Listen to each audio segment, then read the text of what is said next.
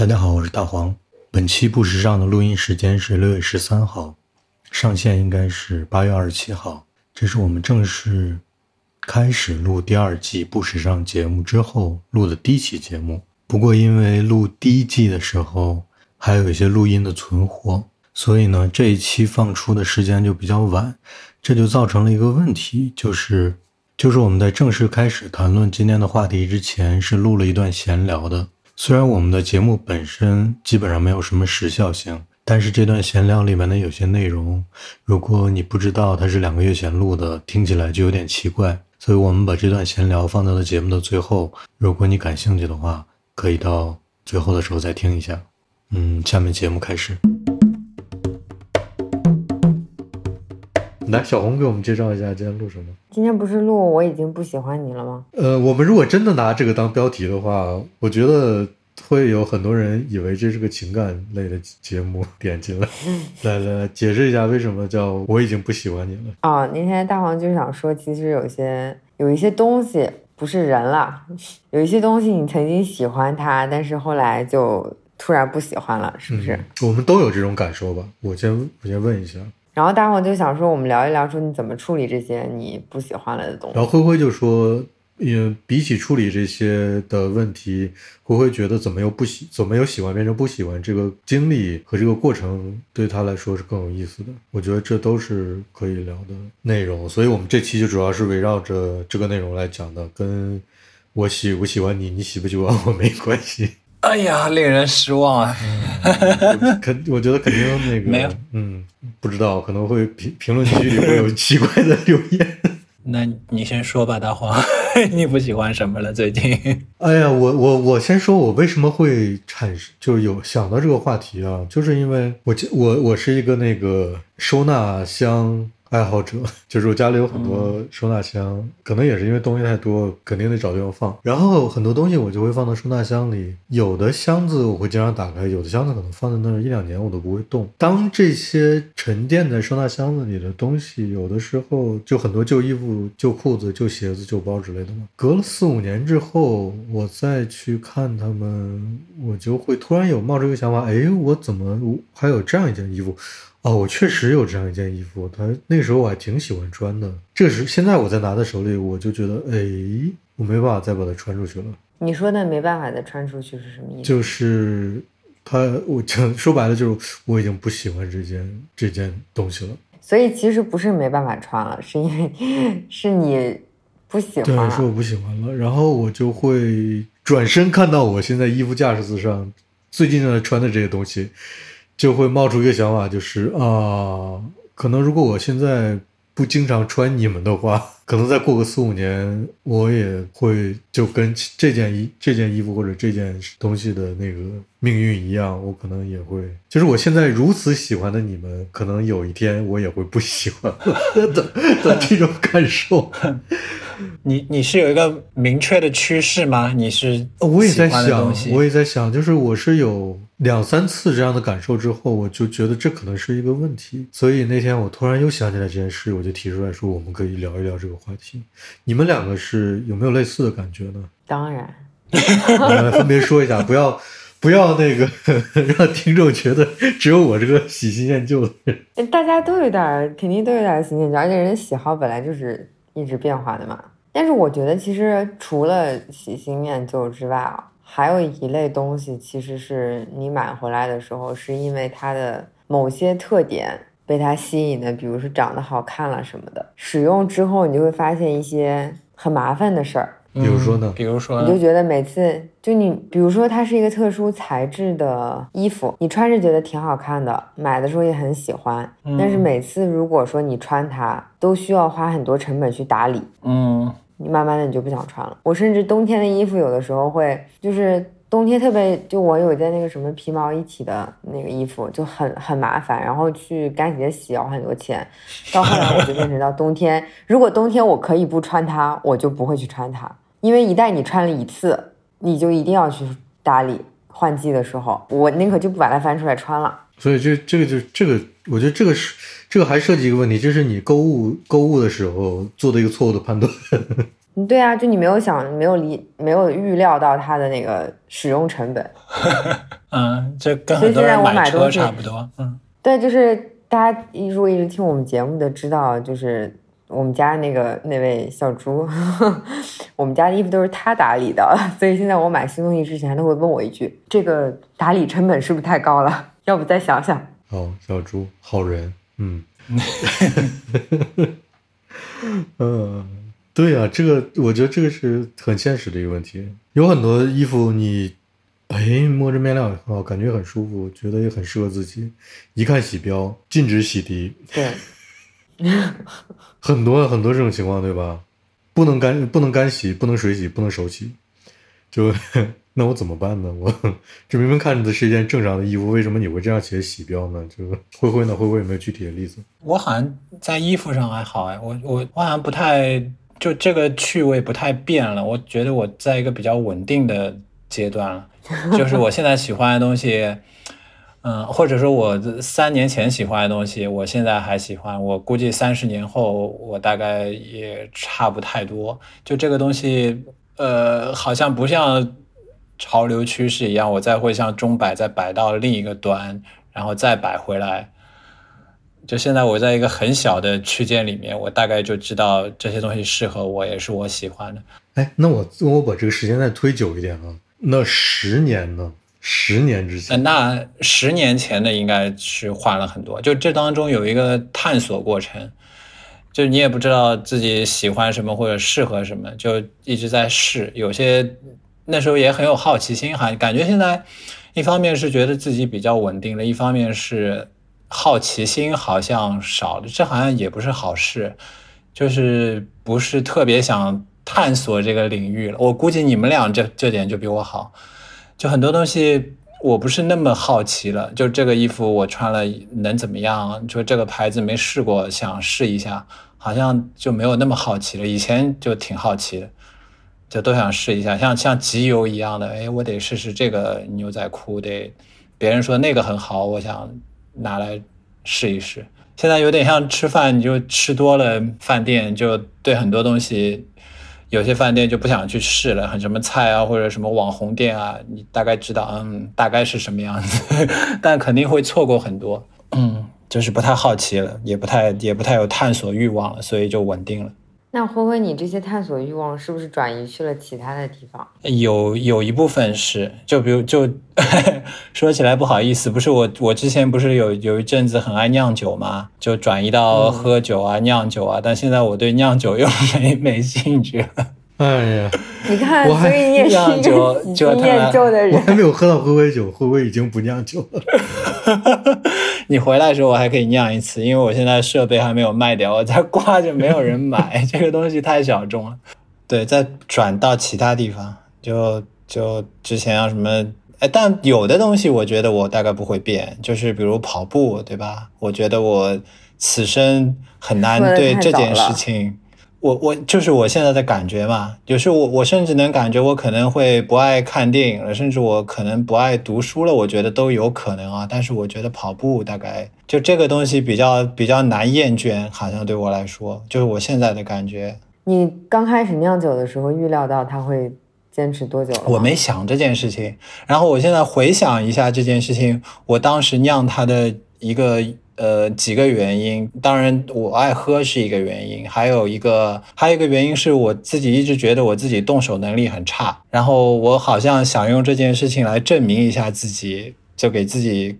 看一看，我是可以的，给自己打打气，然后真的做成了，大概就证明过了吧。然后呃，大概还有点虚荣心吧，就我可以酿酒，是不是挺牛逼的？然后跟朋友什么的说起来，感觉这件事情挺挺酷的。但现在这个东西也也证明过了，也不再酷了，就对它兴趣越来越淡了。嗯，你好像现在在每次做起来就是就是那么一套流程，按部就班下来，然后做出了这个东西，你也没有觉得特别有惊喜，也没有觉得特别有成就感，就是一直在重复。这点跟跑步还不一样，跑步还是也是在重复，但那个我我刚想问，跑完的那个 那个愉悦的感觉，那个成就感是酿酒现在就不能再给我的了。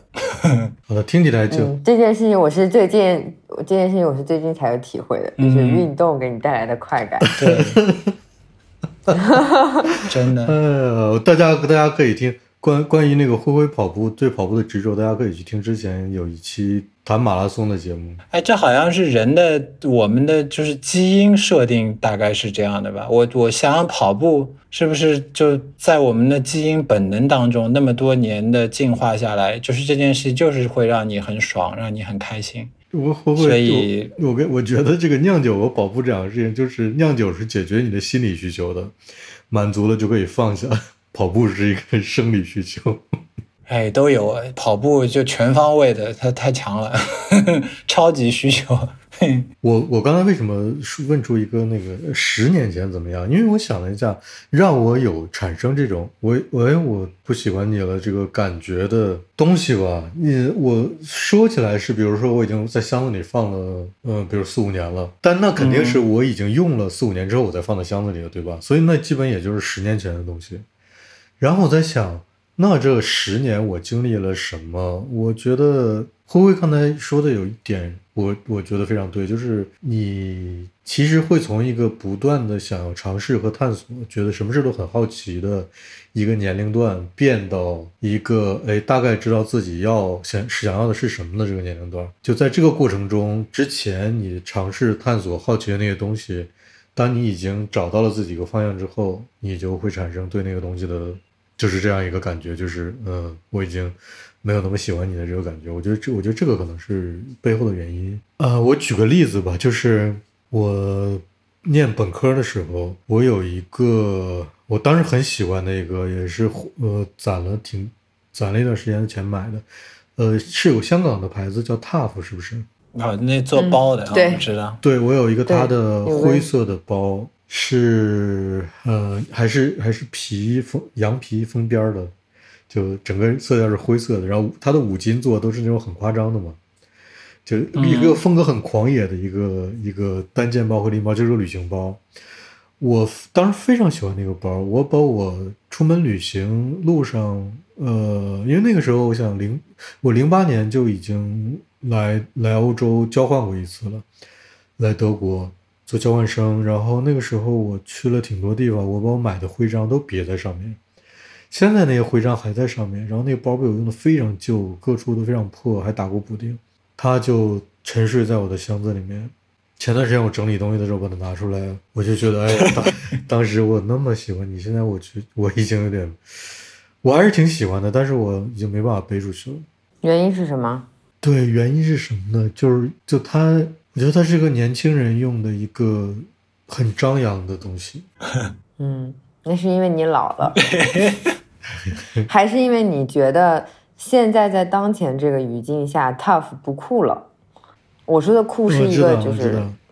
广泛的词啊，嗯，你说的有道理，但是我也在考虑说，我究竟还会不会把它再背出去呢？其实也是有可能的，就，但是不会像以前那样。以前是，哎，我要出门，我就一定要拿它出门，甚至我是去上课，我可能都背上上课。现在我去上班，我我可能就拿一个帆布包，就环保袋儿我就出门。我为什么刚刚就是想到就，是不是因为这个品牌不酷了？因为最近有几次我们跟朋友们在一起聊天嘛，就说人有一个心态，就是说，呃，大黄因为也很喜欢 Freitag，对不对？对啊，我大概是五六年前，呃，甚至更早，六七年前开始背 Freitag 的。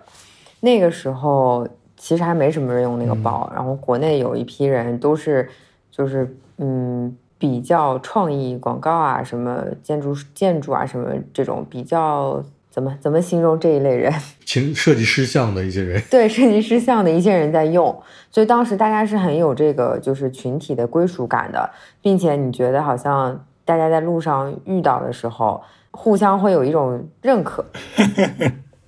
对，就它是有有一种就是身份标识一样的一个东西，嗯，但是后来它这几年其实在中国发展的非常非常好，好到大街上已经有非常非常多的这个包了。所以这对你的是心态有影响吗？对，就这个时候他就对人的心态有影响。你就有点没有那么愿意去背这个包了。嗯因为背的人实在是太多了，它从一个很小众的东西，就是标签性质的东西，变成了一个大众的东西。然后同样还有一个东西，就是呃，还有一个品牌 Barber。Barber 也是这样，就是之前可能因为它在，它跟 Freitag 情况特别像，就是在欧洲它是一个很多人一直在使用的东西，是一个非常功能性的产品，但是在中国它也是被大家当做一个，呃，好像就是嗯，你很喜欢这个文化，然后标榜自己兴趣爱好的一个一个产品，所以一开始也很少人在用，都是复古圈的那那那帮那帮人在穿，没有什么人是纯粹因为功能性在穿它的。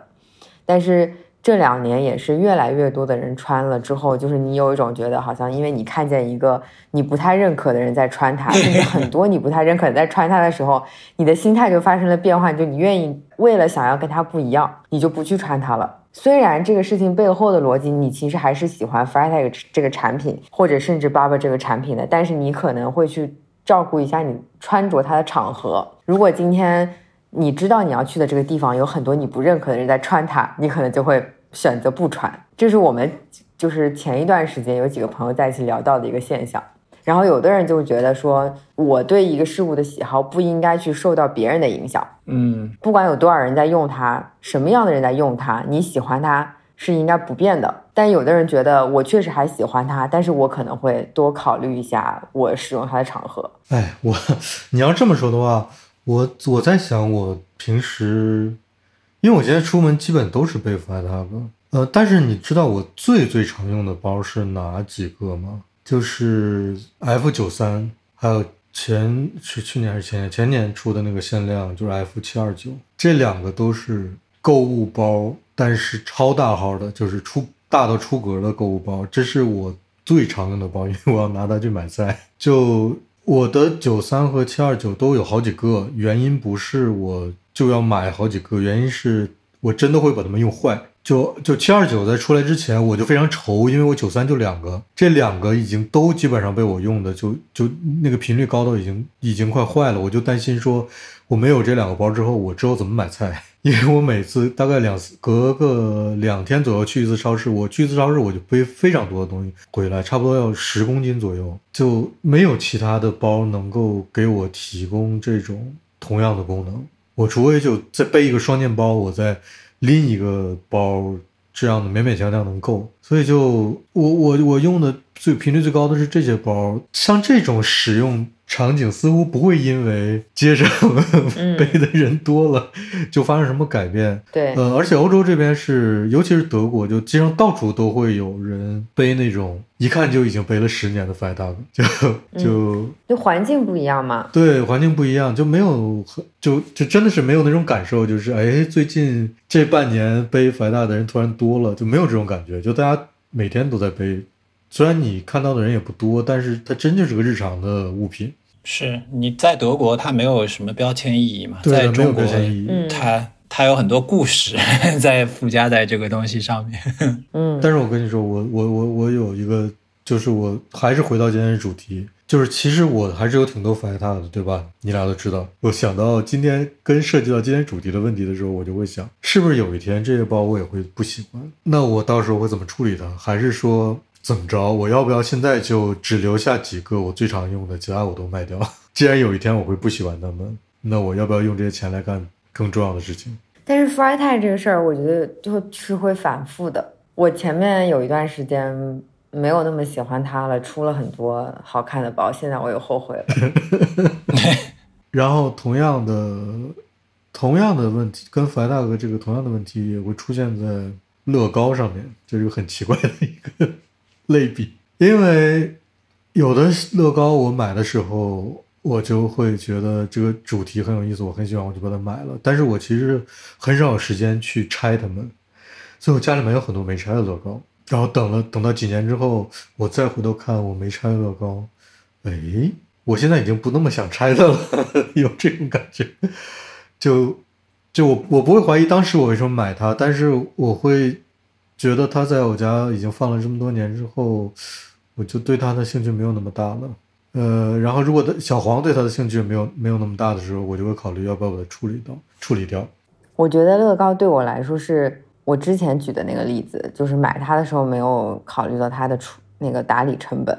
对我来说，主要是收纳成本。这个收纳，因为对收纳一样是一样是打理成本嘛，就是你会为了它要多付出一些。我跟你说，不都不是一些，因为乐高的收纳对我来说，它不是一个找一个箱子就把乐高堆进去的问题，它是我有一个一个架子，是是里面是一个一个抽屉，是专门放不同的乐高块的。我要是要把一堆乐高收纳起来，我就得把它们一个分门别类的按照不同的块儿把它们分好。就是分乐高块儿，在我家是一个专门的一个一项工作，是一项家务工作，而且是非常繁重的家务工作。我之前看过你收纳乐高的那些箱子嘛，我就为你担忧过。这是个实际，我非常严，我非常严重的为你担忧过。当时对，这是个实际的困扰。但是好在乐高有一个非常非常好的一个特性，就是它升值太快了。所以如果啊，这这真的是。但是你都拼过的，它还怎么升值呢？因为我有很多没拆的呀，你要想到这个问题啊。哦，没拆的是挺好的。我之前有一个那个呃小猪送我的千年千年隼，呃，我知道。然后对那个千年隼不是被小被小黄拆了，对，我到现在都没，对我到现在都没拼回去。但是 问题不是被小黄拆了，问题是我当时把它放在我的厨房里，厨房里是因为有一它有一定的油烟嘛。对，那些油烟后来就全部都。就是结在那个千年隼上了，我现在都没有办法处理它，拆就拆成小块儿，然后我今天只能把它，对我只能把它全部都拆了，然后再去泡、去清洗，然后再重新收纳，就就是要费很长时间。哎，就一个千年隼，这在我看来就是一个没有工作量的事情。你要知道，你你如果你如果面对的是几十万块，那那是什么情况？对啊，所以我现在已经不太买乐高了。我看到乐高就只想它怎么打理。对，但是我家一个现实情况是。嗯，小黄还在不停的需要买，所以，所以，呃，我我现在正在试试图去建立一个机制，就是，那你要定期分你的这些乐高块，不然的话就没办法没办法继续这件事情，没办法继续买新的。但是我想回头说一下乐高的这个再销售的问题，真的是升值太快了。就是你比如说你五六年前买的一套，可能一。和它原价可能两百欧吧，举例子啊，两百欧元，我买是肯定不是花两百欧元买的，因为它它在那个销售期的时候，你会有各种的能遇到各种网站折扣的机会啊，或者说官网本身自己就有一些活动，呃，甚至你有自己的那个，我国内应该暂时还没有，但是欧洲这边有那种 VIP 积分的制度，你可以去兑换很多的实际的利益，所以我们就假设一个一百两百欧元的乐高，我当时是花一百五十欧元买的。我放在那不动，然后过了五六年，我大概可以花四用四百欧元左右的价格把它卖掉。你会你会卖吗？我最近正在陆续卖。啊，因为还有一个情况是，除了那些我当时买了之后，我觉得哎呀，这套有的时候买的也很勉强，但是我知道有的时候就有那种收藏心态，就觉得嗯，这套我没有那么喜欢，但是哎，好不容易出了一个这个东西，我也买一下吧。但是。这个东西，嗯，过了几年之后，我现在再看，我觉得，嗯，当时还是不应该买它。但是买了也没错，因为现在卖掉 能赚好几倍的钱回来。呃，有一部分是这样的，有一部分是我因为发现了这个规律之后，我有的时候我就会买的时候就买两套，自己拆一套，然后五年之后卖掉一套，这两套的钱不但都回来呢，还能再赚出一套的钱来 买新的。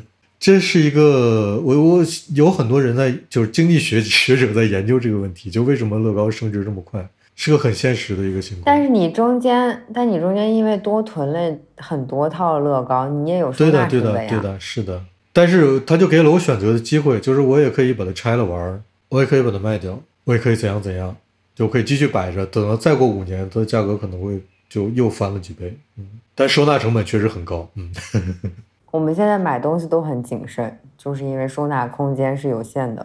来，我们再再举点具体的例子吧，因为谈论这个话题，我觉得举例子是有意思的。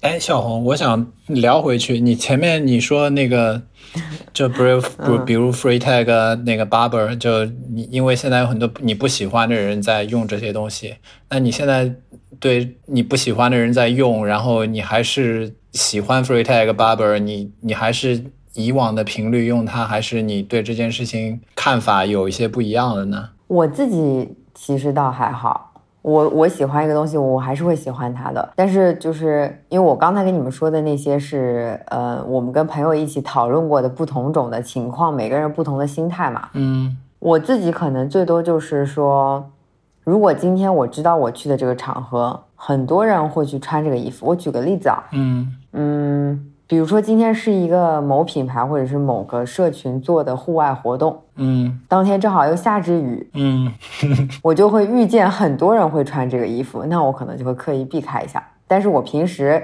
Barber 对我来说是功能性的衣服，我骑车会穿，那我骑车我还是会穿它。嗯，哎，然后 Freitag 也是一样的，嗯，那那些人他们不能预见，就今天会有很多人穿 Barber 吗？还是他们预见了这个之后还要故意穿 Barber？这个就是让我觉得讨厌的地方啊，就是在欧洲，我觉得人是没有这种心态的，因为这些东西对他们来说是很日常、功能性的产品，没有人会为了穿这件衣服去给希望拿到一个什么标签。但是在这里是很多有这样的心态的，所以有的时候你不愿意跟他们一起穿这件衣服，是你不希望让别人觉得你穿这个衣服也是为了打这个标签。对啊，这就是、对，你想避开的其实是这个。嗯，我再我我举一个 我举一个跟这个类似，但是稍微有点不同的例子哈。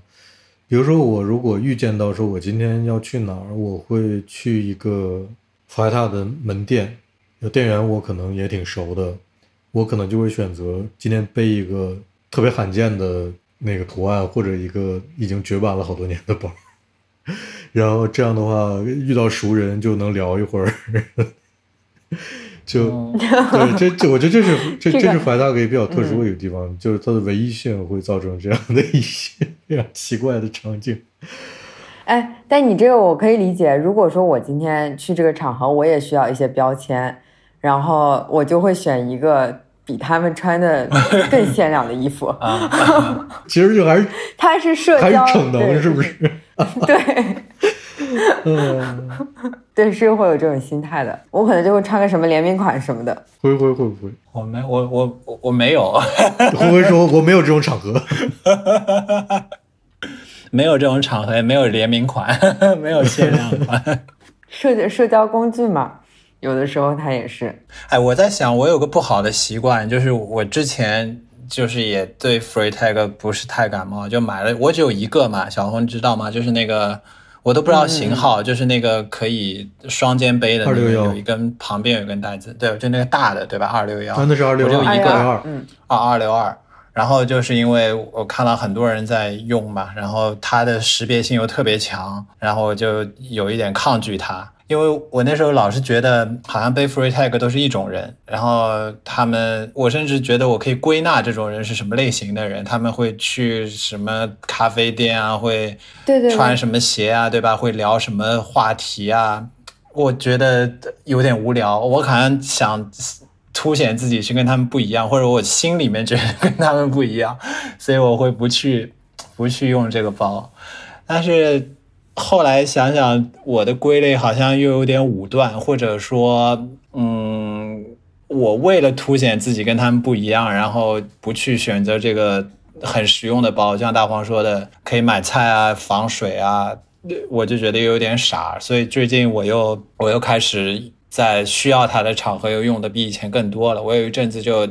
就就就几乎就不用这个包了。那现在就你说的小红说的，它变流行了，好像又是个好事。就它以前很小众，你你背着它是一个标签，现在这个标签被你玩坏了，或者说什么样的，然后似乎它变得不这么先锋，不这么潮流了，然后你又可以背它了，又又就有一种不破对对不破不立的感觉，是不是？就像 iPhone 一样，是不是？对对对就以前 iPhone 是对对一个是一个这你很有钱、你很潮流的一个象征。现在 iPhone 什么都什么都不是，甚至是有点土。如果你追求这种数数码新鲜产品的话，你不应该再用 iPhone 了，对吧？是一个中年保守的白人的形象，就是用 iPhone。他公司的那种各种广告什么的，好像也是这样的定位。就你现在很追求先锋，你不应该再用这种手机了。所以你用 iPhone 也不觉得有什么标签意义了，就是一个很平常的手机而已。对，有的时候你你看看这些现象，你也觉得确实是个好事，嗯因为大家都用上，比如说不管是设计功能还是美学上更好的东西了。就大家的体验变得更丰富了。嗯以前大家的选择没有那么多嘛，嗯，大众的审美水平提升了。而且好像这个这个，嗯，这个时代不再有什么潮不潮的事情了，就一个东西一潮，它一被媒体报道，一有什么非常潮的人用了这个东西，似乎这个东西就变得不潮，因为你都知道了，你一看到一个人穿一双鞋，哦，这是一个什么。联名啊，什么限量啊，突然你就觉得这件事情有点蠢，因为 大家都知道这个东西了，就谜底都被揭开了。对，但是我觉得对所谓的潮不潮、酷不酷的定义，每个人也还是不一样。我肯定有的人，有一些人会觉得大家都穿这个才是潮，然后另外一些人会觉得没有人穿，我穿，我觉得这个是潮。或者他认可的某些人穿。对对对，就是这个这个概念。反正我们中文就没办法区分这两个有什么区别，是不是？只能在后面加小标题来解释各种各样的不同的是什么样的。哎，还有你们喜欢的车也跟 Freetag 挺像，Bompton 的那个折叠车。我最近有点难受，因为越来越多的人在骑那个车。嗯，而且骑。大黄没有感没有感觉，嗯，骑这个车的人百分之九十都被 Freetag 啊，所以他们最近还出了联名款嘛，你们知道吧？对，然后那个联名款的价格我觉得有点过高了，多少钱啊？三百七十欧，四千多好像。国内定价是四千多吗？但是你知道那个关键是那个东西它是没有技术含量的，就是一个卡槽把它缝上去了呀。对，我跟你说，就是我我因为还没有看到这个实物啊，就是因为。呃，斯图加特是没有呃福莱纳的直营店的嘛？它这个包现在只在直营店里卖。然后从从这个月开始，刚刚开始商店们都恢复营业，之前都是关闭的，所以我还没有拿到这个包的实物。呃，它的原原型包就是 F 原来叫 F 三零三，现在叫 F 三零六的那个包嘛，那个包就是二百九十欧嘛。然后它因为加了一些呃，就是能够和那个自行车上面的某些固件连接的东西。它现在就卖到三百七十欧嘛，然后小红刚才说是国内要卖四千多是吗？这价格确实挺夸张的。我觉得，对，三百七十欧还行，但是四千多就是在三百七十欧的基础上又又加 又加了不少钱。大王，你知道那个小小卡槽配件本身卖多少钱吗？哪个卡槽？就是自行车上那个是吗？就是可以扣在自行车卡槽上的那个那个那个。我的车上那个扣上应该是可以买的。那个买了之后，你可以自己自定义的，应该可以把它装到任何包上。啊，哎，那你车上有那个卡槽吗？我怎么记着我车上是没有那个卡槽的？啊，可能我也没有那个卡槽。我是说，我看见很多人在 DIY，就是你可以买那个配件，你把那配件装到你任何一个包上，那个包都可以卡在。是啊，是啊，它就是有这个功能的呀。所以那个配件本身什么售价呢？你是你是拿到那个包的看到那包的实物了，觉得它的那个加工成本很低是吧？我是想知道它是不是加工，是因为好的，因为 我是想说那个配件本身是不是如果很便宜，那我觉得它是不是因为加工成本很高，还是因为那个东西配件本身就很贵？它我我看视频，它好像在那个原来那个双肩包的背部还加了一些能增加强度的东西，但是我就因为没拿到实物，所以我现在不好下结论的加工成本究竟高不高。呃，小布本来就是有一个前，他的车前。前面那根棍儿上是有一个能固定别的包的卡槽的。小红刚才说的就是，嗯，要固定到那个卡槽上的包和那个配件是可以安在很多其他的包上的。那个东西我印象中是不贵的，但是我觉得因为总价确实有点太高了，四千多是有点太高了。而且我觉得，你就把之前的一款包横过来就这样设计一下，做一个合作款。哦，对。我觉得可能是这种心态，因为他没有为小布单独去设计出一个，就太怪了。因为这新的包款啊，因为它明明是一个，对吧？它只是把一个现成的，对吧？因为它明明是个好机会，就是你可以设计出一个很有意思的包，但是你没有，你把一现成的东西横过来，然后加了个加了一些做一下加工，然后你直接变成合作款的包了。我觉得就是因为他他的付出，他的努力，让大家觉得不值这个价格。好的，我们不要再我们不要再吐槽他了。为什么？这前一段时间，上个月欧呃德国还是极端天气，就是五月份还下了冰雹，就特别特别冷，然后天天下雨。是不是只是在上海这样？在德国是这样吗？大黄在欧洲是骑小步的人都背 free tag 吗？有那么普遍吗？不是的，在上海真的是这样，对吧？小红，还是我自己观察有误？我给你解释一下，我现在就我现在就来解释这个问题。哎，等会儿我更正一下，我刚才查了一下，那个包卖三千两百八啊，那差不多就是三百七十欧嘛。嗯，但是它是限量的，就是限量三百五十个。哎呀，这这限不限量，我觉得也没啥意义。弗莱塔和限量限量的这个东西，这个话题，我觉得可以单独聊一期。然后我我说我说我说，然后呃，上一星期天气刚刚变好，我就把我的自行车拿出来，呃，又骑到公司去，这样我中午中午吃饭的时候可以，就吃饭的范围就变大了，我就可以去更远的地方吃一些餐厅。呃，当然有一个问题是，餐厅现在还是只能外卖，然后你说堂食的话，很多餐厅还是需要。当天的检测证明的，就是回到我们一开始说那个那个那个事情，所以我不可能一为了中午吃顿饭去检测，但是我就可以去一些更远的餐厅点外卖了，是吧？然后我就把车拿出来了，呃，有一个跟上海可能不太，我们就。把上海当做中国的一个缩影啊，不太一样的一个情况就是，德国骑小布的人不太多，尤其在苏加特。上海也不多。对，苏加特因为本本身就是个山城，骑自行车的人就很少。但是因为折叠自行车这个话主题呢是由来已久的，就有很多牌子在卖，然后也有很多选择。嗯，所以你如果在街上光单独谈论折叠自行车的话，就是还是五花八门的，其中有一部分是小步。弗莱塔和小布重叠的呢，也也有一部分吧，但不是那么真的是一一对应的。但是听你们的感觉，好像在在上海是差不多是一一对应的这种感觉，是吗？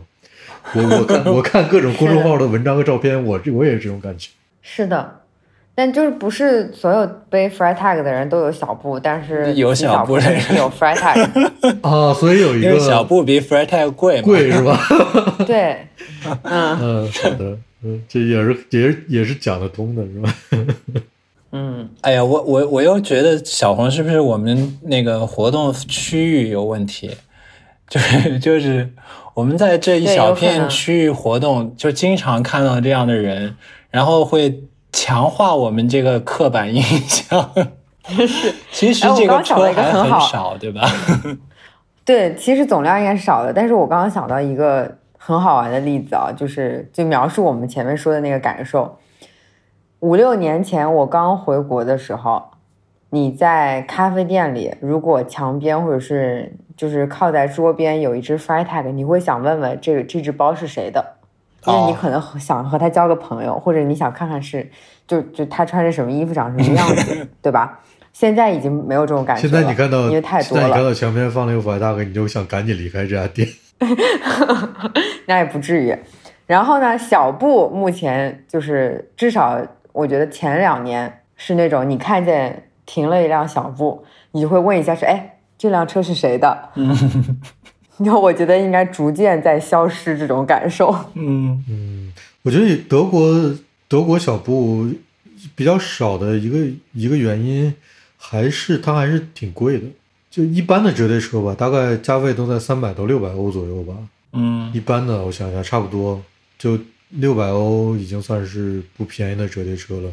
因为折叠车它，呃，自行车首先就是个挺贵的东西哈。但是折叠自行车似乎是自行车里面的一个，呃，我是一个实用性的分类，就是我买它我是有实用目的的，就是我要小轻量级，我要能随便到哪都能拎，我只要能骑就行了，它是个代步工具。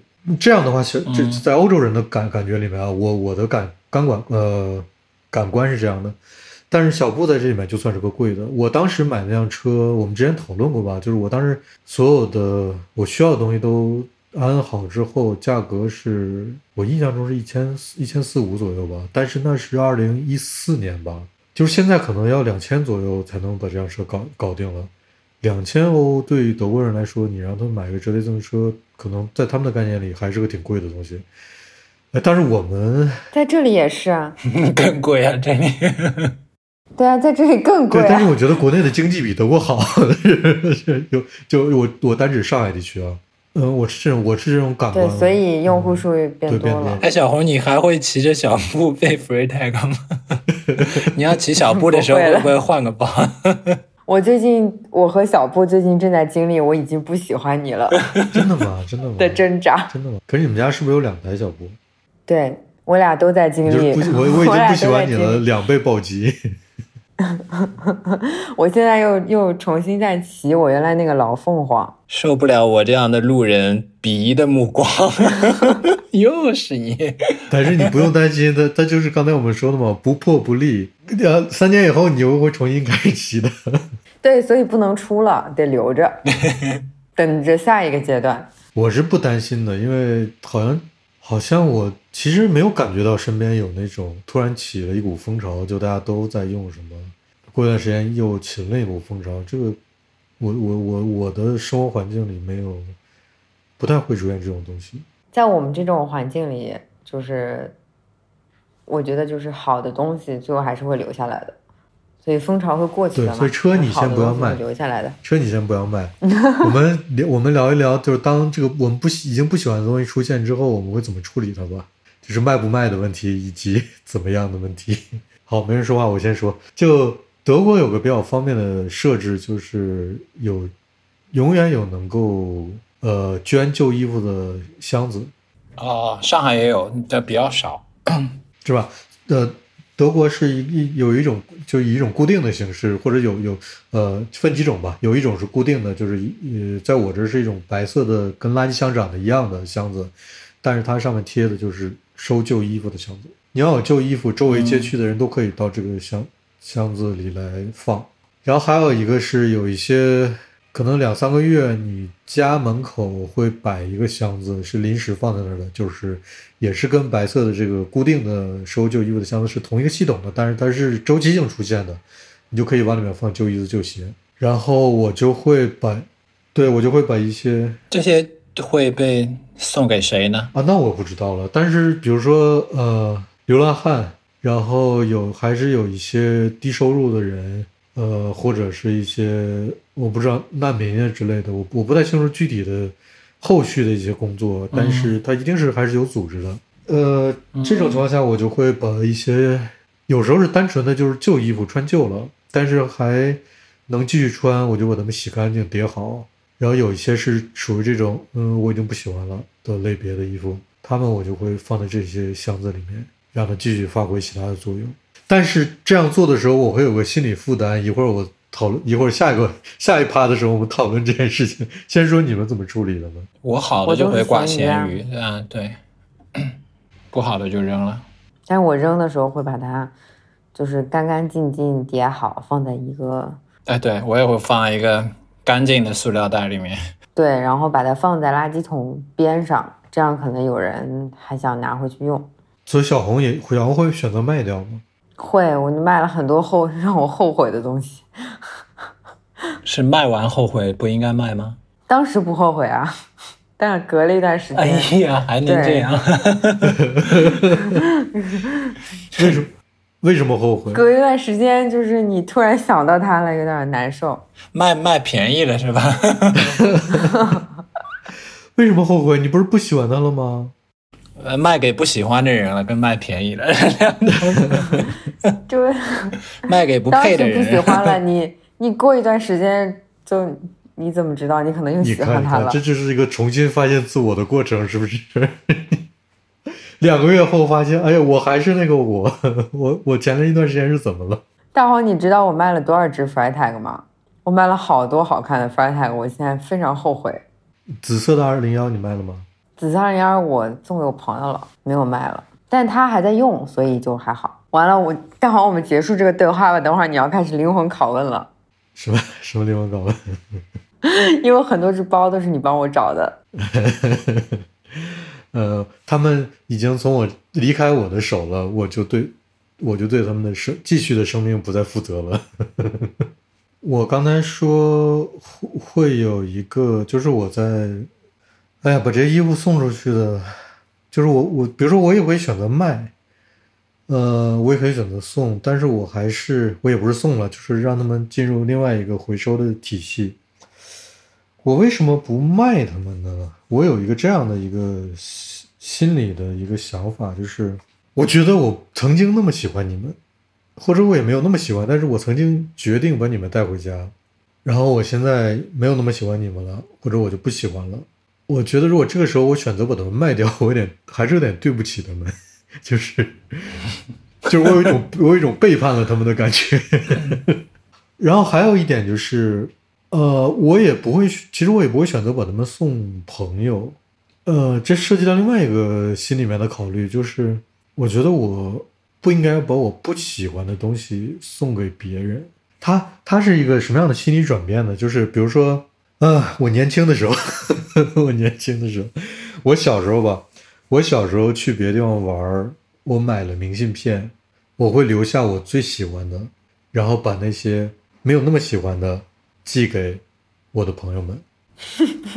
这个这个我我不是说我我不就你总会总是有一个喜好的嘛，这些我都喜欢，但是我最喜欢的我留下，然后把那些我不是最喜欢的，可能排排在第二序列的，我就寄给朋友们。但是后来我这个心理就变成，我到一个地方，我买了一些明信片，很好看，我把里面我最喜欢的挑出来，寄给我的朋友们。我不知道你们有没有这种心理心路历程啊，就是 也是我的我自我寻找的一个过程。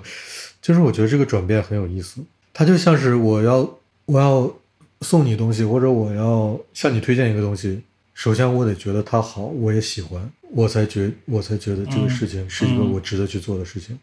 那就像这个一这个这个东西我已经不喜欢了，我没办法把它送给别人，就在我这心里面我会过不去。但万一别人喜欢呢？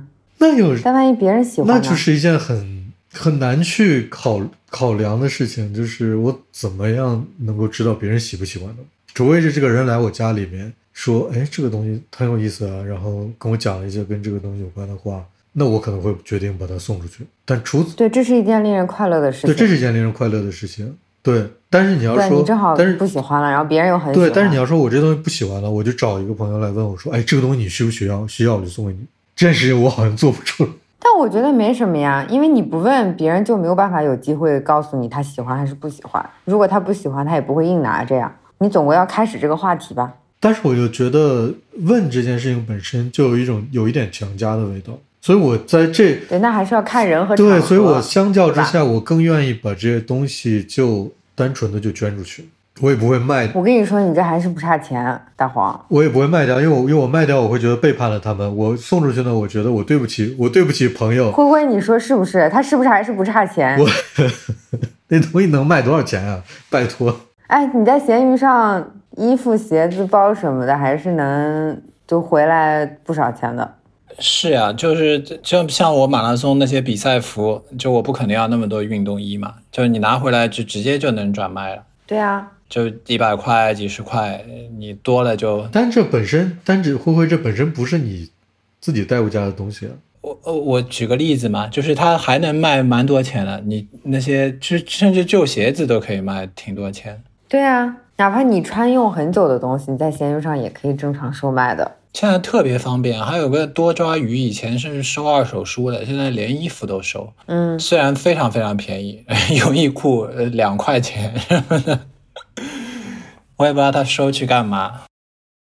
大红，我给你举个例子，你说，你说，你你记不记得我有一双那个 Red Wing 的工程师靴，深灰色的那个，我我记得我买回来的时候不到三百欧，然后穿了很多很多年了。很呃很但长的是就那个吗？是高帮的吗？对，就是反正有一个对高帮的那个鞋，那鞋我穿了很多很多年了，已经穿的很旧了。但是 Red Wing 这种就是工装靴，它其实如果你换完底，然后皮你正常打理，它是可以穿很多很多年都不会坏的。所以这个鞋子即使我已经穿了五六年了，它其实还是可以被再使用的，只是它的底磨损比较严重。然后我现在呢，可能又确实没有什么场合穿这种嗯工装靴了，因为确实上班也不是很舒服，也不方便，我就想把它出了。但是我又怕别人可能会因为这个鞋子当前的磨损状态而不认可它或者不喜欢它，误以为它的生命就它的寿命比较短了。我就特地又花了六百块钱找人把它的底好好的换了，之后再上闲鱼出的。就对我来说，其实也多出了一些钱。然后对那个买的人来说，其实他也可以，他买到它的时候他就知道它可以用很久。然后你卖了多少这卖？了多少钱？我卖了一千五，哦，嗯，好的，嗯，可以，你不换底可能只能卖五百，换五六百。五百可能都不到，因为底已经完全都磨坏了。那有我还有个问题啊，就是你们会把读过的你们会把读过的书处理掉吗？啊，我会卖掉，我就在多抓鱼上卖掉。我有一次卖了很多，我就我就知道，你看 我就知道灰灰一定会处理掉。我不能有太多东西，我不是说过吗？我会很焦虑。书我好像很难，书是不是？书我有点难，书我我有点理解大黄前面说的那个感受。是吧？嗯嗯，很是对卖书，我觉得很很怪。但是你能把书送出去吗？送书的话，我我不送，我所有的书都在家里。我我怎么没感觉？嗯 好的。我连在那个呃，我在国外念书的课本我都带回来了。嗯，就是觉得书这东西，嗯，你很难送给需要的人。对，不会看了，但是你你就觉得好像你很难把书送给谁，因为书这个东西本身就是很个人的，太个人了。我觉得比衣服鞋子更个人。或者扔掉，然后扔掉它就变成废纸了呀。你扔的那一瞬间，因为你扔的那一瞬间，就是就很小的几率会正好捡到它的人是愿意用这本书的。嗯，你还考虑他的下半身？对啊，它太容易被当做废纸了。衣服你把它放在垃圾堆旁边，真的有人可能会拿回去穿的，如果它好好的。但是书，正常人拿它的反应都会把它当废纸给卖了。就是如果你扔掉啊，前提是。但是他对你已经没有用了呀。但他只要在我这里，他都不是废纸吗？不是也是废纸吗？只是没有，你就把它堆在那里，它还不能回收，对吧？有跟你扔了，那个人捡了，他还废纸回收，又变成其他的书。可能也也也是对的，我反思一下。而且你要想，你这个东西早晚会变成废纸。嗯，你不能陪他一辈子，对吧？他的一生比你长得多。哎呀，我不过你，你刚才是小红刚才说课本，我突然愣了一下，我回想了一下，我从读大学开始，我好像就没有拿过什么课本，可能是可能是专业专业原因啊。我从我从小学的课本都还在家里呢。我的小学初中的很多课本，我觉得应该我妈妈在家里面也是给我收纳的好好的。我现在离我离我最近的课本，可能就是学德语的时候有一些课本，我挑了两本留下了。剩下的什么纸啊，上课用的资料什么，应该都已经当纸垃圾回收了。但是我也我也确实留两个课本，但是大学到现在读的专业没有过课本书，我有的时候也很难送出去的理由是我会担心它的归属，就是那你不是跟我一样吗？对对对对，就是我就是想说跟你一样这个事情，就是我觉得我会担心我送出去。一，比如说我一摞书放在这儿，我拍一张照片，我说有没有需要的，你们就把它拿走。我会担心说需要这些书的人，他也不会真的有多需要它，可能也是看一看，然后就当废纸处理了，或者继续送到下一个人。哇，你这比我更严重，你担心的有点太多了。我只是担心他被被当废纸了，你还要担心别人 用的频率啊！我的天。就是有一种，我已经把这些东西带回家了，然后虽然说我现在不需要他们了，但是我如果就这么把他们处理了，还是有一种背叛他们的感觉。哎呀，我觉得你们俩活得太累了。我我太同情你们了，太同情你们。但是我，哎，我再说一件事，大黄，关于关于送朋友这件事情，我是很不喜欢别人送东西给我的。你看是不是？是不是？你说对吧？难以讨好。我特别讨厌别人送东西，不是讨厌，就是我别人送东西给我会给我心理负担，因为这是别人送给我的，我就即使我不需要，我也不能把它扔了，或者是放在闲鱼上出了，因为这是别人送给我的。所以与此同时，我也很难送东西出去，就是因为我会担心别人会有跟我一样的感受。这个我来问一下灰灰，灰灰，今天如果我我送了你一个礼物，但是你不喜欢，你肯定不会退给我，对吧？那你会怎么处理呢？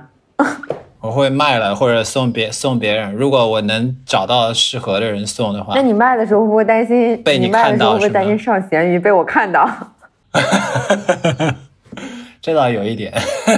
所以你们两个咸鱼是互相关注的，是吗？如果你是一个特别特殊的东西的话，如果我有几率会被你看到，那当然我不会卖了，我不会冒这个风险就被你看到的风险卖了它。如果又送不掉人，挺麻烦的这件事。对啊，就是我后来只能就是有些大家送给我的东西，我又不喜欢，我又用不上，我只能错开我的朋友圈子，把它再送送出去。你要送我个水晶吊灯，他不会送你那挺麻烦。他不会送你那个卖给收废品的，不让你看到，便宜一点卖了。我跟你说，在闲鱼上卖 FryTag 这事儿绝了，我跟你们讲过这事儿吗？没有就是有人要买我的包，我就去看他的账号，啊？你跟你他讲，你讲后来我发现他是倒卖 FryTag，对他倒卖 FryTag 的，我就问他说：“我说原来你是倒卖的，倒卖的我就不卖给你了。”他说：“我肯定不是。”他说：“我肯定不是，哎你你放心，我我确实是自己喜欢的。”然后我卖给他了，卖给他了之后，过了两天他上架了，你就很。我就问他：“我说你不是说不卖的吗？”然后他也不回我了。然后然后，然后，呃，我我的印象里啊，但是因为我是不用闲鱼的嘛，我又不在国内，呃，在闲鱼上卖东西是不是很烦？采访一下两位，超级烦，是吧？他不阅读你的描述，就还价，就是对，然后喜欢还价。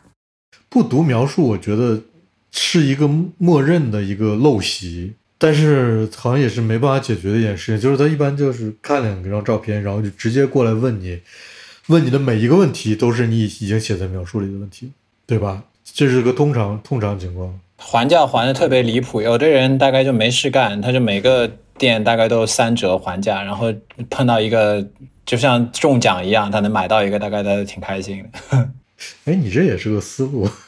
对你这确实是个思路我只是觉得可能，呃，就还的非常非常离谱。我只是觉得很多人都都首先觉得对方一定是加了钱或者是可以还价的。呃，是我有一次他我那个卖多少钱我忘了，好像一双鞋我就卖一百块还多少钱？他说八十还是什么，我就说我送你了，你出邮费，然后他就不理我了，大概被吓到了，或者他觉得我在骗他，我真是真的这么想的，我因为我留着也没用了，只要你有邮费我就给你，我觉得也可以。对吧？我觉得这这样也行啊，就差不多等于捐出去了，对吧？哎，我也我也我也干这个事儿，对啊，因为本来我也我也我也我也。扔掉了。我前段时间那个什么年会抽奖，抽了一个键盘，那个键盘原价卖嗯，可能两百块一个罗技的键盘，但是我真的用用不着嘛，我就觉得好像就本来原价就两百块，卖这个键盘也挺麻烦的，还得跟很多人沟通。后来我就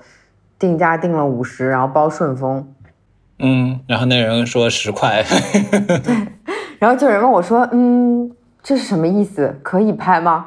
就他不相信嘛，因为是全新的。我说可以啊，哦我说你拍啊，然后我就给他发了，嗯，我赚了二十块钱吧，嗯，但很快我上线之后十分钟就卖了，虽然只赚了二十块，但是你的沟通成本降低了，嗯，对呀、本来对你也没用。听这还是个挺抢手的东西。嗯嗯，功能性的嘛，好，好吧，就这样啊好，那停了啊，拜拜。好，嗯嗯，拜拜。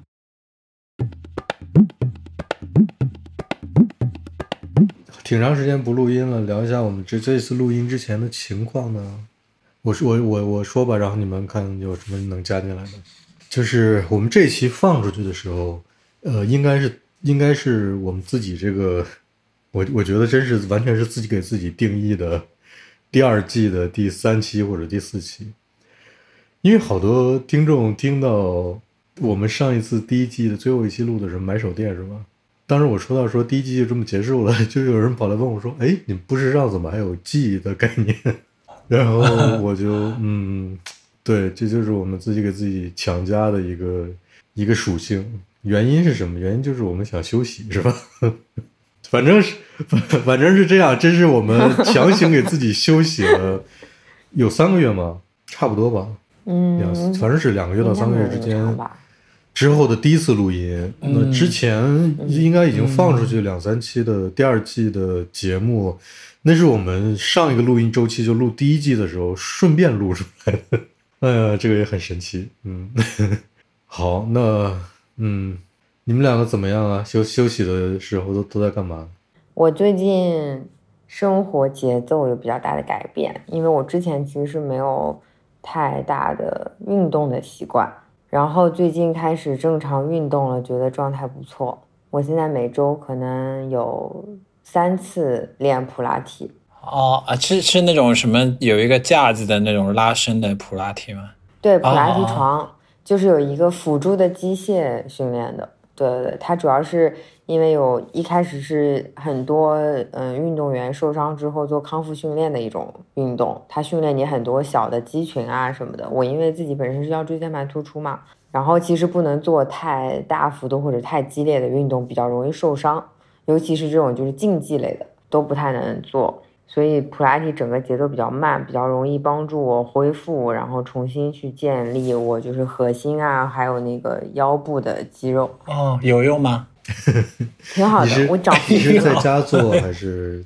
我出去做，我出去做，自己在家有点儿，确实有点儿很难坚持。然后出去做的话，因为教练他会看着你嘛，然后他还会告诉你哪里动作做的不对什么的，比较好一点。因为我比较怕受伤。嗯，说起来运动，我上一周我们斯图加特的健身房终于可以重新营业了，但是有一个非常那个，目前为止还有一个非常坑爹的设置，就是你必须拿到当天的快筛阴性证明才可以去健身房里面做运动。啊，你就当天要做一个核酸检测啊？那你不是去一次要做一次吗？对，是啊，但是现在是这样，就是满街都是检测站，就街上你大概走个，你去逛个街，大概能遇到三个检测站这样。呃，去个超市也能也能遇到两个检测站，他当 对，接个孩子也能也能路过一个检测站，大概这个节奏。立刻就能出结果。呃，但一般都有人在排队。昨天是这样，昨天我去买东西的路上看到有个检测站，刚好没人排队。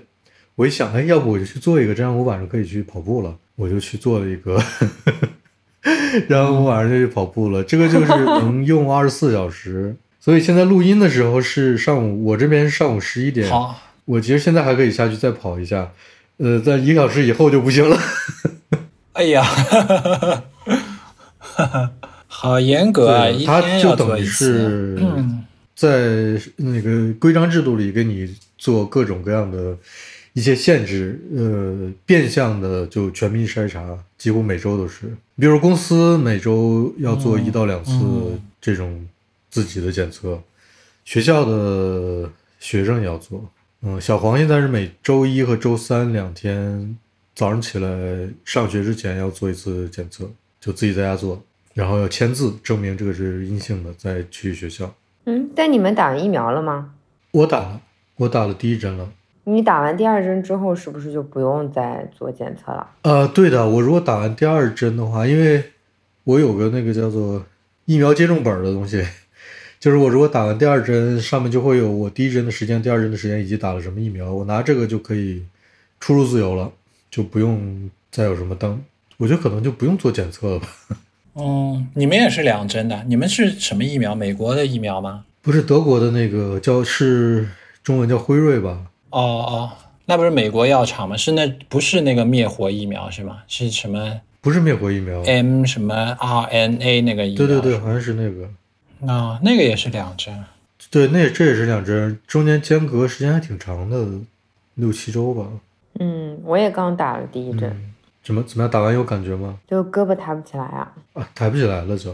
有没有什么浑身无力 不能做普拉提的？那倒没有，好像是第二针反应会比较大，嗯，这边我也我也听说，第一针就还好。嗯，嗯，这边我也听说第二针反应都是比较大的。灰灰还没打是吗？灰灰打了吗？没有，我那时候想打那个就是一针的，但是我家那好像没有一针的疫苗，就是不是有一个那个叫什么疫苗，什么腺什么、嗯什么什么体的疫苗，哦，国内也有一针的呀。，对，一针对，有一针的。就可以就是跟强生那个差不多是吗？不知道强生疫苗不是一针吗？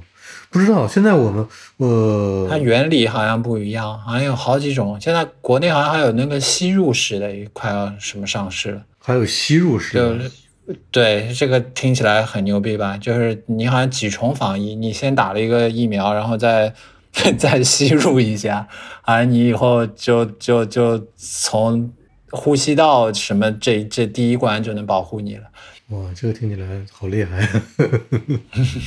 还好，我觉得反正现在德国人是比较重视起来这个事情了，就我不知道其欧洲其他国家怎么样，但是国内也没有过吧。就是我觉得现在差不多每周，你只要是一个正常参与社会生活的人，你每周至少要做个一两次的检测，就全民。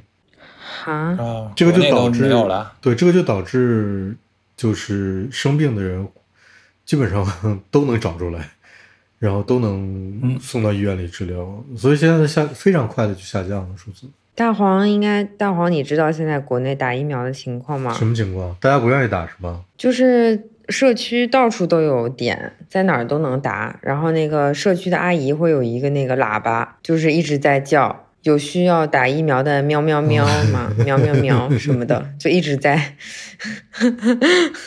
对，哪儿都是这样的。我觉得是，对，我觉得是可以理解的，就是因为你疫情基本上没有嘛，然后打疫苗的意愿也就不强烈，我觉得还挺好理解的。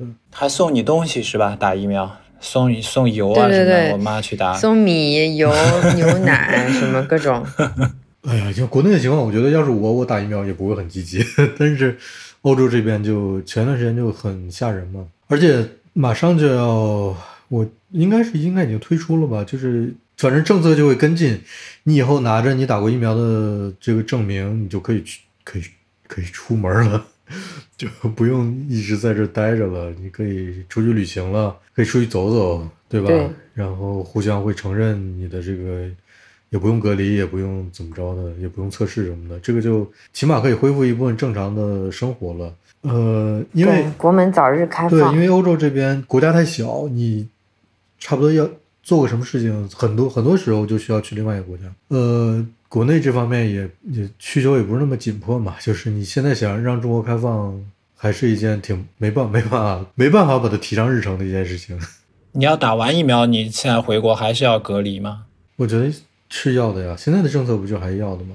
而且啊就不管你打对我的问题是我回国是有窗口期的，嗯就我只能在小黄放假的时候回国。嗯嗯差不多就那么几周，都不到两个月的时间。我的项目还要在那个时候找一个合适的时可以回国的空档回国，然后还要隔离，还要检测，乱七八糟的。这个，然后机票也特别贵，因为大家很多人都在那个时候回国，就变成一件可能性非常小的事情。今年悬，嗯，那这样的话，我就已经两年没回国了吧？从疫情开始之后。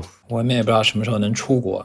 对呀、对呀、就是现在的问题就是，如果现在政策是这样，就是你打完两针疫苗了，你有了这个所谓的疫苗护照了，然后呢，和别的国家之间商量好说，拿这个之后我们互相承认，你就可以出国了。我觉得很多人都会去积极打疫苗了，对吧？嗯嗯因为欧洲这就是这个情况嘛，现在明摆着说你拿这个两个月以后可能你就能随便走了，那大家都去打。